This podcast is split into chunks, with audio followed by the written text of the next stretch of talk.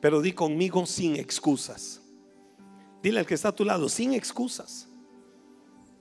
Te voy a mencionar ahorita cinco ejemplos que a mí me revelan cómo, oiga, delante de Dios nunca hay excusas. Jenny, que es directora de Mujeres Plus, junto con Jeffrey, dirigen esa red, que Jeffrey es director de Hombres Plus.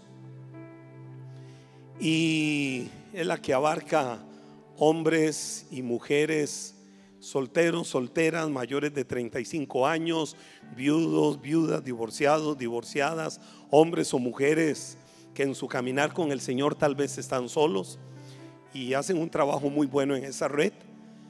Y pero Jenny decía algo ahora, no todos estarán aquí.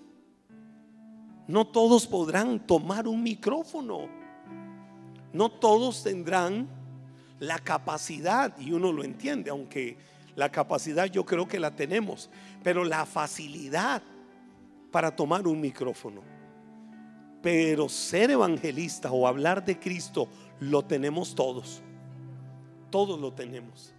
Entonces eso me hacía pensar en lo del tema. Para Dios no hay excusas. Oiga, y cuando yo quiero ponerle a Dios una excusa, ay, ay, ay, Dios me sale siempre con algo. Y yo veo un caso muy particular en la Biblia. Es el caso de Moisés. Moisés empezó a ponerle excusas a Dios. En el libro de Éxodo, solo lo menciono ahorita, en el libro de Éxodo capítulo 3, empieza a ver Moisés toda la situación del pueblo de Israel, esclavos en Egipto. El pueblo clamaba y el pueblo decía, que venga el Dios de nuestros padres, que venga el Dios de Abraham, de Isaac y de Jacob y nos saque de esta vida tan desgraciada, que nos saque de esta vida tan miserable en la que estamos. Queremos ser libres de esto. Entonces Dios levanta a Moisés y decirle, Moisés, te voy a usar para que saques libre al pueblo de la esclavitud en Egipto. Y es ahí donde ante cada hablar de Dios a Moisés, este le ponía una excusa. Y aquí es donde se las menciono. Número uno, ¿cuál fue la primera gran excusa que Moisés le puso a Dios? Su incapacidad, el creer que no soy capaz. Muchas veces creemos que no somos capaces para algo a lo cual Dios nos ha llamado. Te tengo una noticia, si eres capaz. Dilo conmigo, si soy capaz. Si tengo capacidad. La Biblia dice en el libro de Éxodo capítulo 3 verso 11. Pero Moisés protestó. ¿Quién soy yo para presentarme ante el faraón? ¿Quién soy yo para sacar de Egipto al pueblo de Israel? Oiga Moisés, cuando el Señor le dijo, Moisés, te quiero usar. Moisés, wow, veo tu potencial. Moisés, veo tus capacidades. Moisés, veo tus dones. Moisés, veo esa gracia que tenés. Moisés, veo eso tan extraordinario que yo te lo he dado y quiero usarlo. ¿Y qué fue lo que Moisés le respondió? ¿Quién soy yo para presentarme delante del faraón? ¿Quién soy yo le dice, para sacar a esta multitud de la vida que tienen en Egipto, te equivocaste de persona. Te voy a decir algo, si hoy estás aquí es porque Dios no se equivocó. Si fuiste rescatado, rescatada para una nueva vida, si fuiste rescatado por Dios, cuando había una vida sin propósito y ahora lo tienes, es porque Dios sabe lo que puede hacer a través de tu vida. Es porque Dios sabe a dónde te puede llevar. Es porque Dios sabe lo que puede hacer. Mire, le voy a decir algo.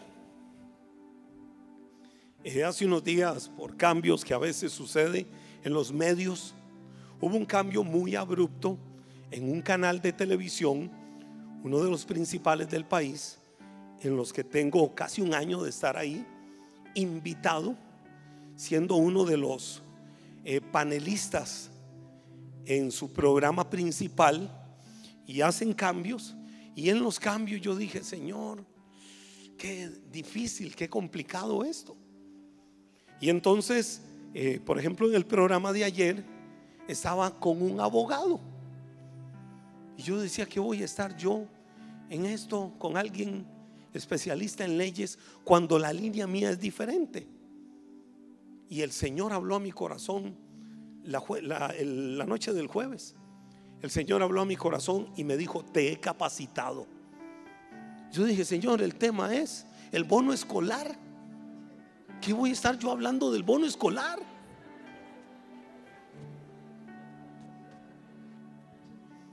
Y yo dije, Señor, dame sabiduría. Y Dios empieza a hablar a mi corazón. ¿Y sabe qué pasó? Cualquier cantidad de personas, y hoy me llamaba, me escribía el gerente de contenidos de ese medio y me decía, le voy a decir algo, viera qué impresionante lo que la gente recibió ayer en ese tiempo, porque escuchaban al abogado hablando de la parte legal del bono, pero cómo usted se metió en eso con temas de familia, la sabiduría, el equilibrio que hay que tener para manejar situaciones con los niños y cómo usted tuvo una gracia y un tino especial para llegar. Le di todo un montón de argumentos de lo que yo pensaba de la nueva dinámica, me decía, mire, los niveles de audiencia estuvieron altísimos, no me abandone, usted es de mis principales aquí para que esté este tiempo. Así me lo dijo. Pero lo que te quiero decir es que no es esta cara del downtown de Kirkot.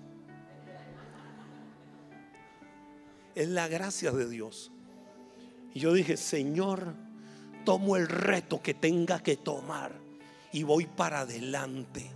Porque aquí se trata de la gracia tuya y del favor tuyo. Y puedes usar una predicación del mismo diablo y sentado a la par del mismo diablo voy a hablar de la gracia de Dios.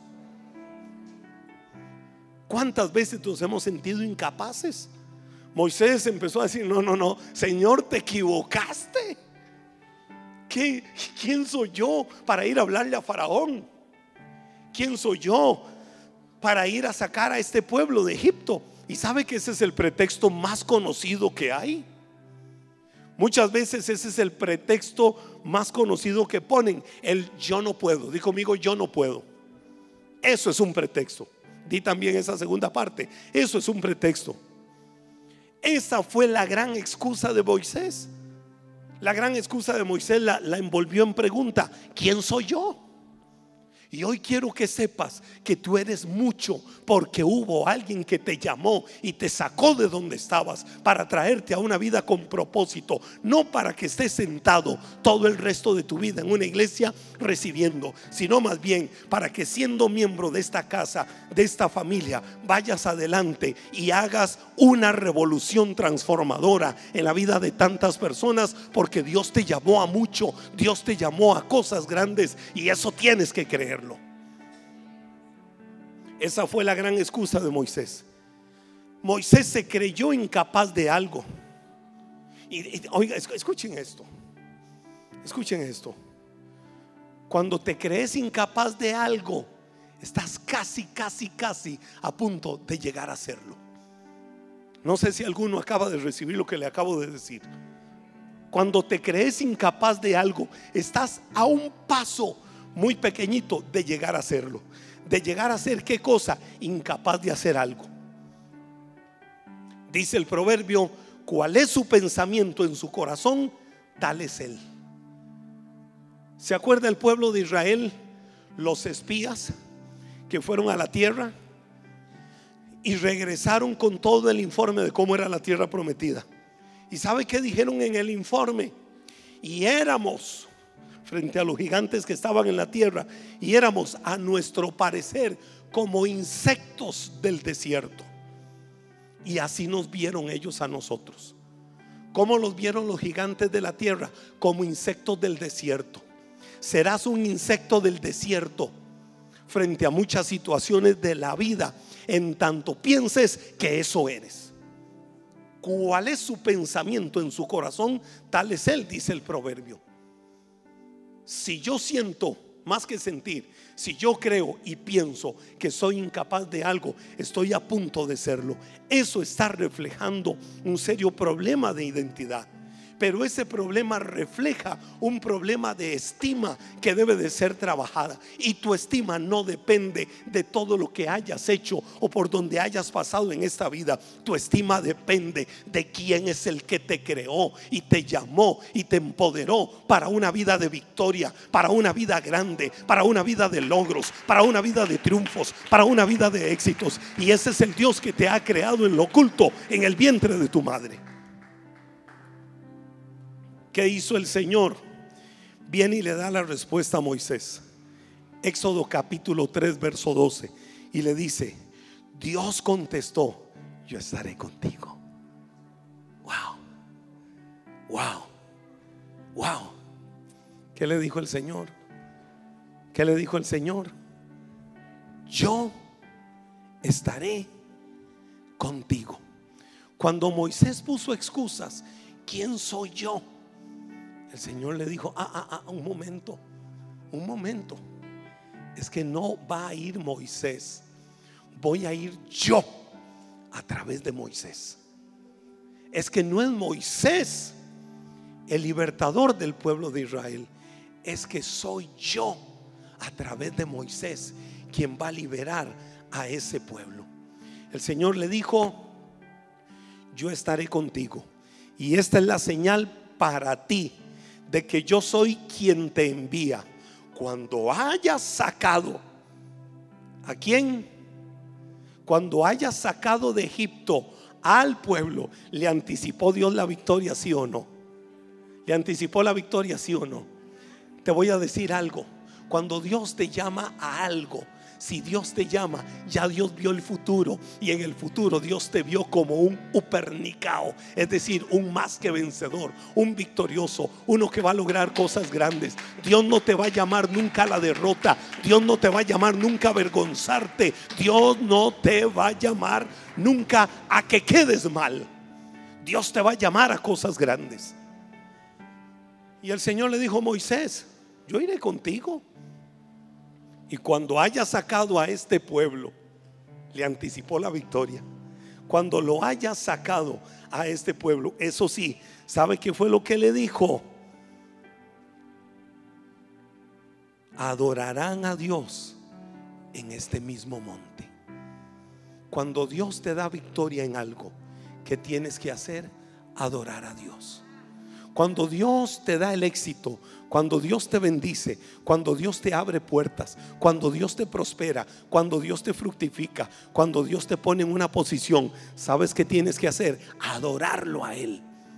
Porque toda la gloria es para Él, porque toda la honra le pertenece a Él. Nunca te robes lo que es de Dios, nunca te robes lo que le pertenece al Señor, todo el honor y toda la gloria. Entonces te quiero decir algo. Olvídate de tu pasado, porque ya no existe.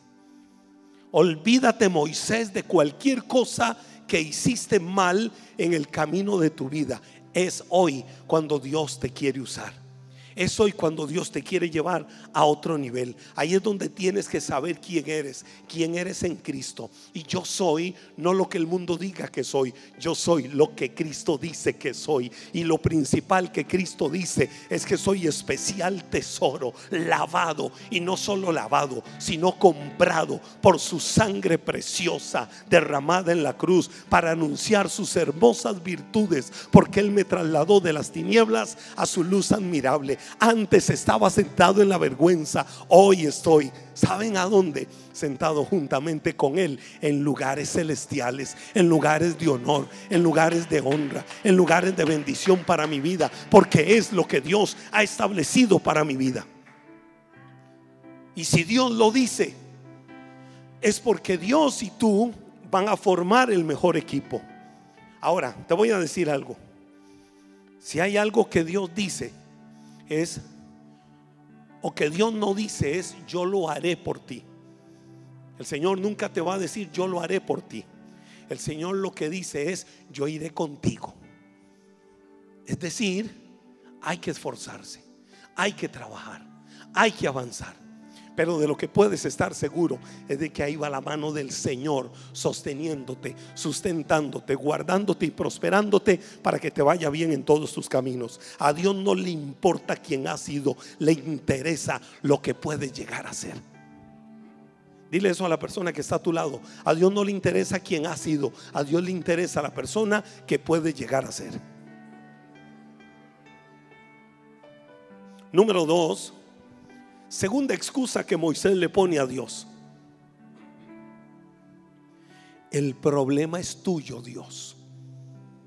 Esa fue la segunda excusa. La primera, yo no soy capaz. La segunda, el problema es de Dios.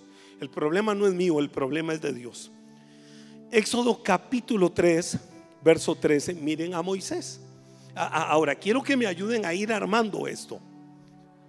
Dios llama a Moisés y Moisés le puso una excusa para decirle, no puedo. ¿Y qué le hizo el Señor? Le tiró abajo el argumento. Pero como no pudo con esa, viene Moisés y dice, Señor, el problema es tuyo. Dice el verso 13, Éxodo capítulo 3. Pero Moisés volvió a protestar. Ya lo había hecho, ¿verdad?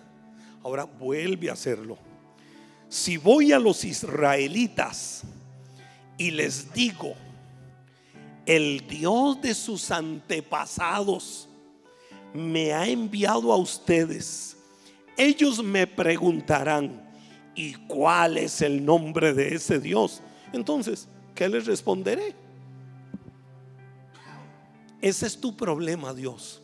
Yo no tengo absolutamente nada que responderles. Yo no tengo nada que decirles. El problema es tuyo.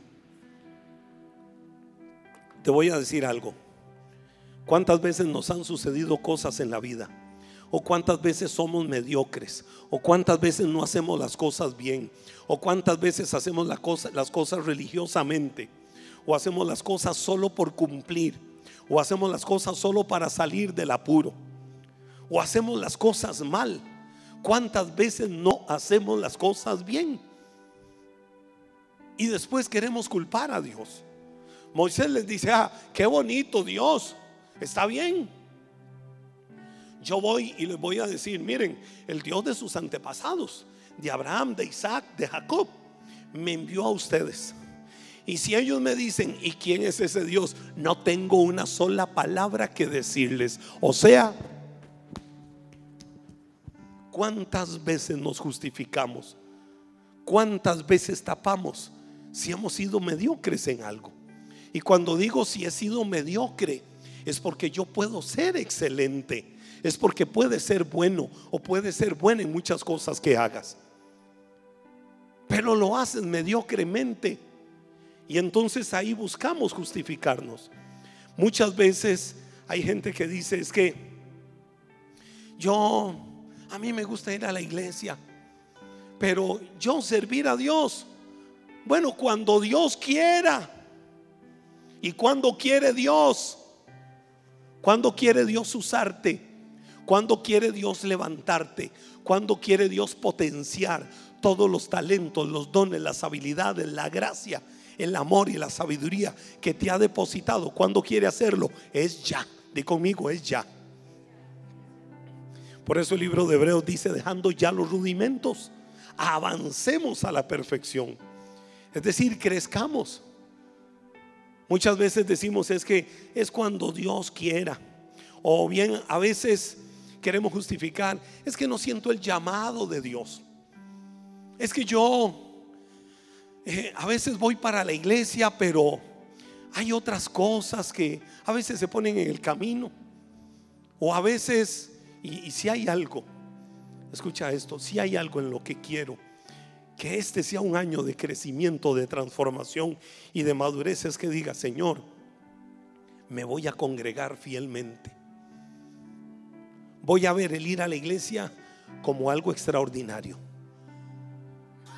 ¿Sabe que me impresiona? Hable de estructuras, hable de métodos, de lo que sea. La persona que a mí me corta el cabello de mi candado Algunos juzgaron incrédulamente sin yo terminar. Hace un tiempo atrás me dice, es que ya no puedo atenderlo los sábados. Le digo, de verdad, ¿por qué? Porque ahora los sábados los guardo para Dios. Y yo me asombré y me cuenta su experiencia después de que se casó. Y yo dije, se lo respeto. Me dice, con mucho gusto yo le atendería los sábados después de las 5 de la tarde, aunque yo sé que usted no puede por sus horarios de iglesia. Me dice, pero de todas maneras, si usted me dice que el domingo alguna hora, no se preocupe, yo abro el salón el domingo y le corto el cabello de su candado. El domingo.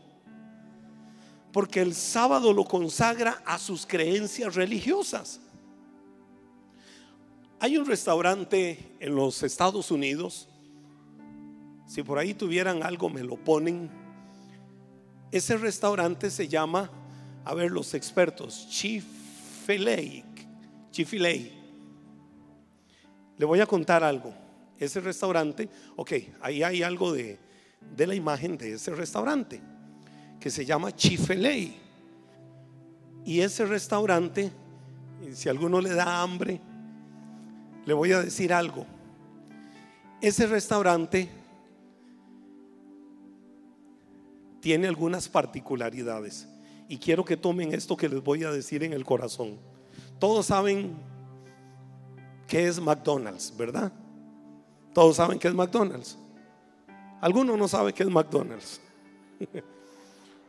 Creo que todos saben qué es Starbucks. ¿Verdad que sí? Todos saben que es Pizza Hut, que es Burger King, y muchos otros restaurantes de comidas rápidas como Wendy's que estuvo aquí, Taco Bell, eh, Denny's, póngale el nombre que quiera a muchos restaurantes de comidas rápidas. Hoy por hoy, Chick-fil-A es el tercer restaurante. Llegó el año anterior a ocupar ya el tercer lugar. ¡Wow! Y ahí está esa estadística. No la había pedido pero tremendo. Mire, no es mentira. McDonald's, el restaurante de comidas rápidas que más vende. Starbucks en segundo lugar, que es especialista en diferentes cafés. Y el tercer lugar, ¿cuál es? Chick-fil-A.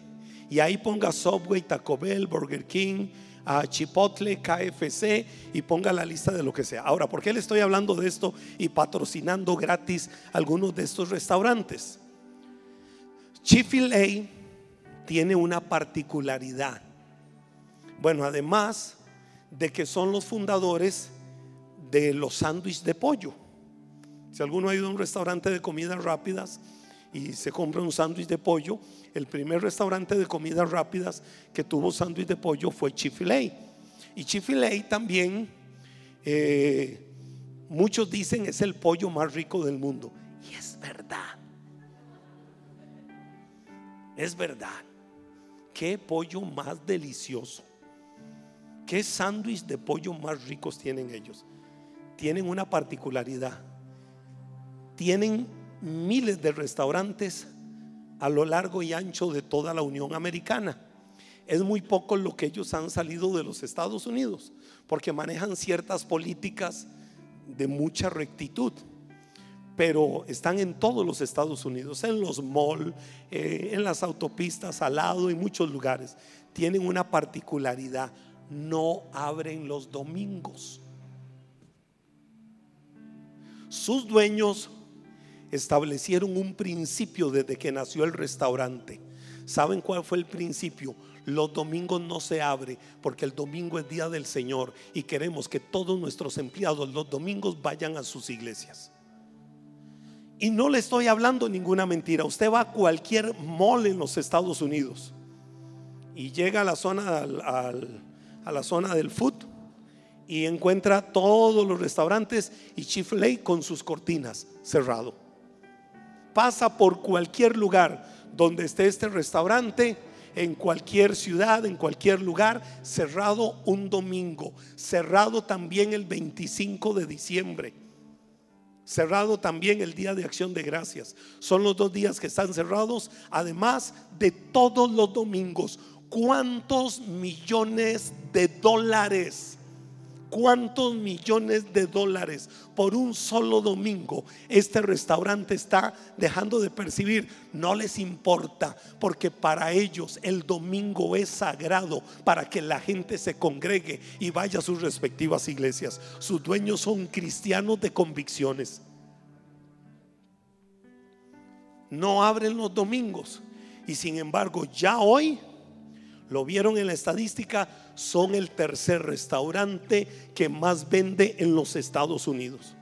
Por encima de muchos que gastan millones de millones y esclavizan a sus trabajadores en muchos sentidos, a horarios como el del día domingo, que no es malo trabajar domingo eh, eh, para muchos, pero los esclavizan a trabajar horarios extendidísimos y aún a todos esos han superado. ¿Sabe que tiene ese restaurante? Se lo voy a decir así y lo puedo hablar con libertad. La bendición de Dios. Cuando yo pongo a Dios por encima de todo, Dios se encarga de bendecirme. Pero cuando me vuelvo mediocre con Dios, y digo, bueno, hoy sí voy, hoy no voy, hoy siento, hoy no siento, hoy, hoy no, es que, y, y paso todo el año alternando mi compromiso con Dios con muchas otras cosas. No puedo decir que Dios es lo número uno en mi vida.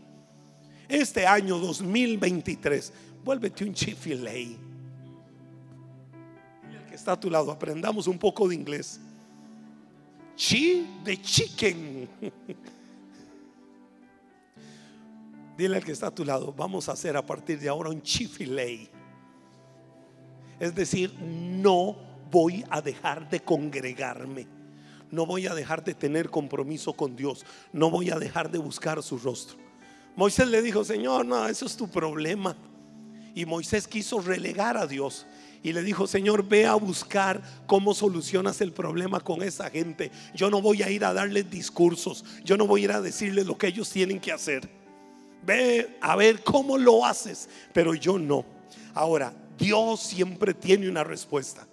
Y a la segunda excusa, viene Dios y le da una respuesta a Moisés. Versículos 14 y 15 del capítulo 3, viene y le dice, Dios le contestó a Moisés, yo soy el que soy. Dile esto al pueblo de Israel, yo soy me ha enviado a ustedes. Dios también le dijo a Moisés, así dirás al pueblo de Israel, Yahweh, el Dios de sus antepasados, el Dios de Abraham, el Dios de Isaac y el Dios de Jacob, me ha enviado a ustedes. Este es mi nombre eterno, el nombre que deben de recordar por todas las generaciones.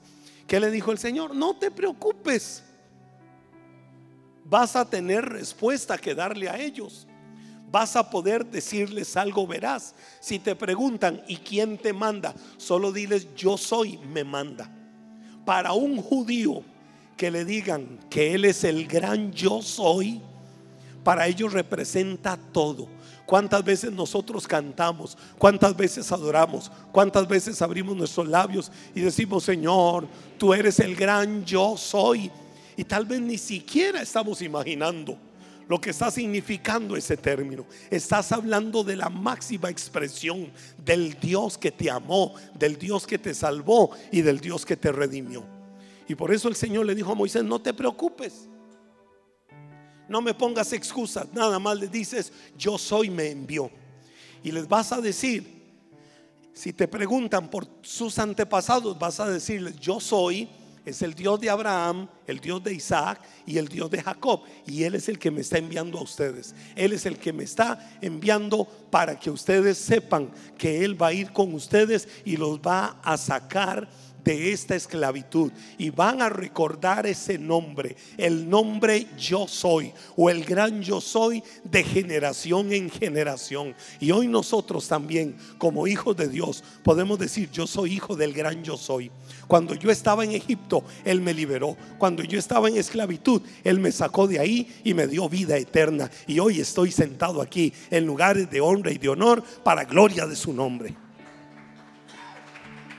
Ponte de pie.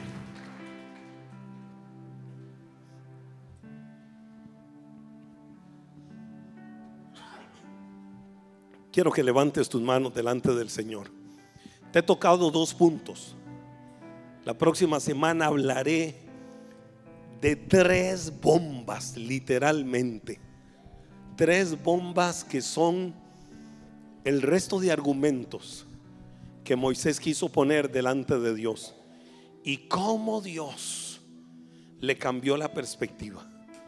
Dios va a cambiar la perspectiva de tu vida en muchas cosas, porque Dios te ama y porque Dios te quiere usar y porque Dios te quiere levantar y porque Dios te quiere llevar a otro nivel y porque Dios te quiere empoderar hacia cosas grandes. Levántale tus manos.